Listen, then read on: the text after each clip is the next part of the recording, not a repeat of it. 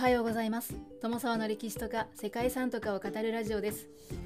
このチャンネルでは社会科の勉強が全くできなかった私が歴史や世界遺産について興味のあるとこだけゆるく自由に語っています。本日ご紹介する世界遺産はメイマンドの文化的景観です。これはイラン・イスラム共和国の世界遺産で伝統的な生活を送る人々が暮らす村落地域が登録されています。メイマンドはイラン中央山脈南端に位置する村でここでは半乾燥地帯における自給自足の生活が営まれています。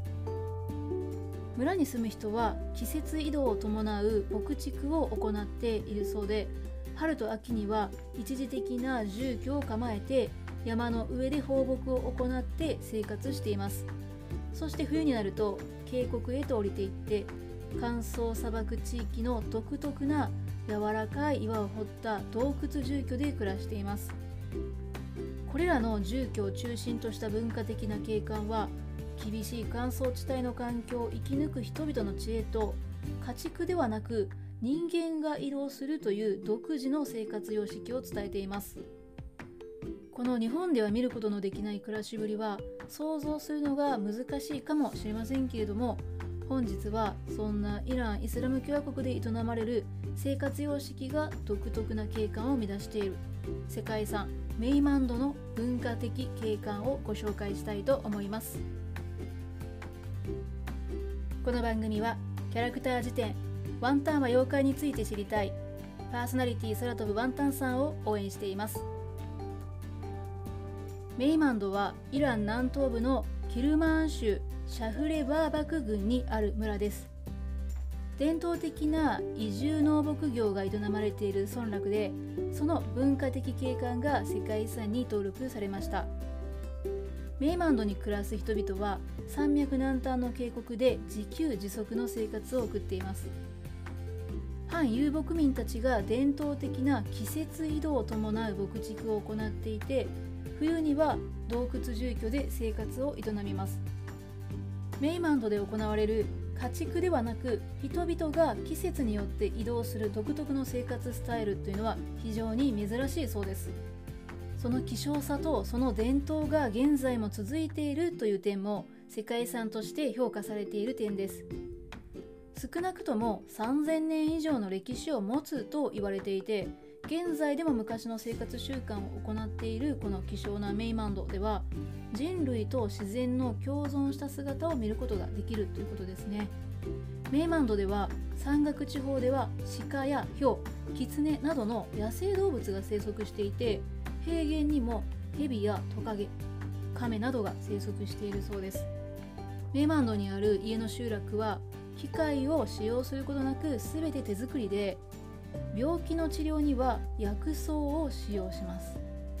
そしてササン朝時代の古代ペルシア語の単語を今も使用するなどですね。村の人々は自然との共生や伝統というのを大切にしているという特徴が見られるんですね。先ほど3000年以上の歴史と言ったんですけれどもこの村落の歴史というのを遡ると1万2000年前にイラン高原で最初に人々が定住した地と言われることもあるそうなんですよね。ただ世界文化遺産の調査機関である国際記念物遺跡会議いわゆるイコモスはこの主張には否定的なんだそうですね。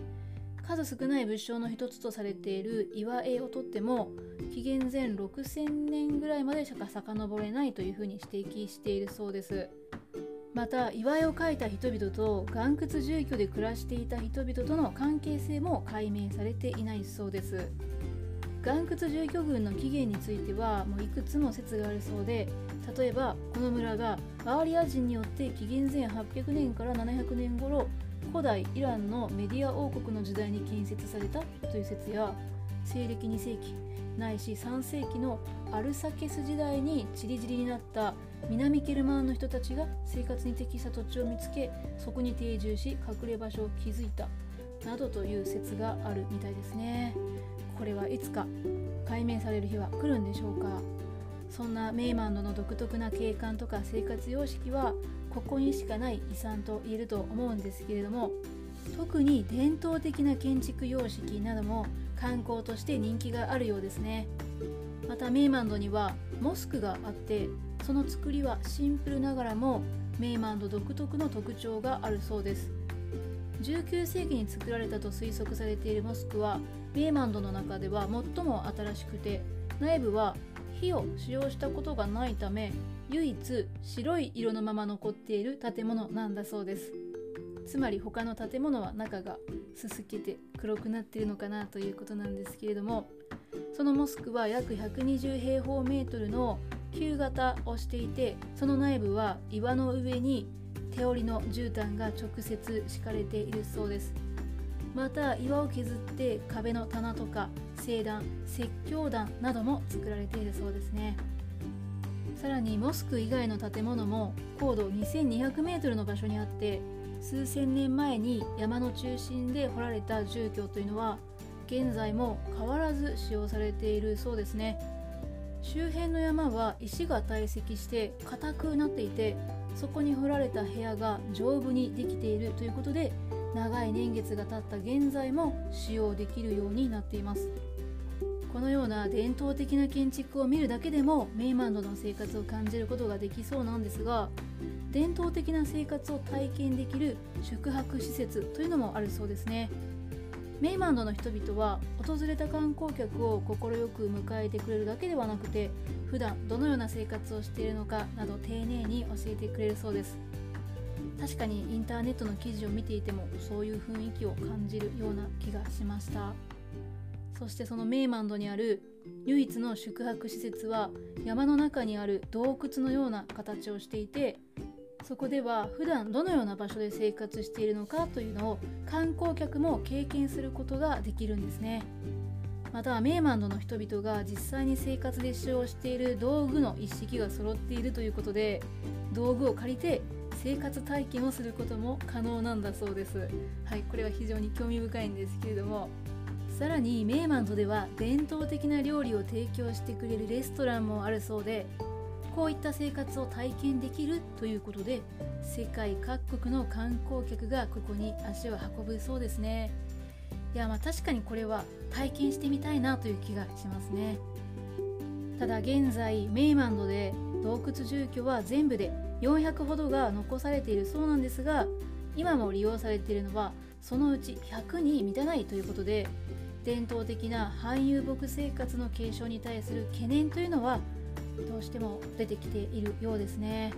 こればかりは難しい問題なのかなと思うんですけれどもいずれにしても現在も伝統が続いているという時点で非常に尊い世界だなと思ったりしています。皆さんは伝統的な暮らしを覗いてみたいと思いますか？ということで本日はイラン・イスラム共和国の世界遺産メイマンドの文化的景観についてご紹介しました。ここまでご清聴いただきましてありがとうございます。では皆様今日も素敵な一日をお過ごしくださいね。友沢でした。